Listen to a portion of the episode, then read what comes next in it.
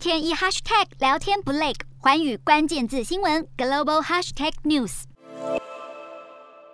震耳欲聋的炮声响彻云霄。波兰科学家实验中的这款形状犹如倒放的圆锥，直立于货柜上的大炮，要对抗的不是什么有形的敌人，而是让当地民众困扰已久的雾霾。波兰是欧洲污染最严重的国家之一，每到冬天，居民启动高污染暖气系统，空气品质就进一步恶化。于是，科学家研发了这款声波炮，每六秒钟就会发出一声巨响，将空气中有害的 PM 二点五与 PM 十微粒震到高空，让民众能呼吸新鲜空气。不过，要达成净化空气的效果，必须让大炮持续运作半小时以上，甚至长达三小时。期间，附近居民就必须持续忍受大炮的声响。有民众认为实在吵得受不了，但也有人认为只要能呼吸新鲜空气，就算多点噪音也很值得。使用大炮一小时的成本约新台币六千九百元到一万元左右。科学家表示将持续测试并优化设计，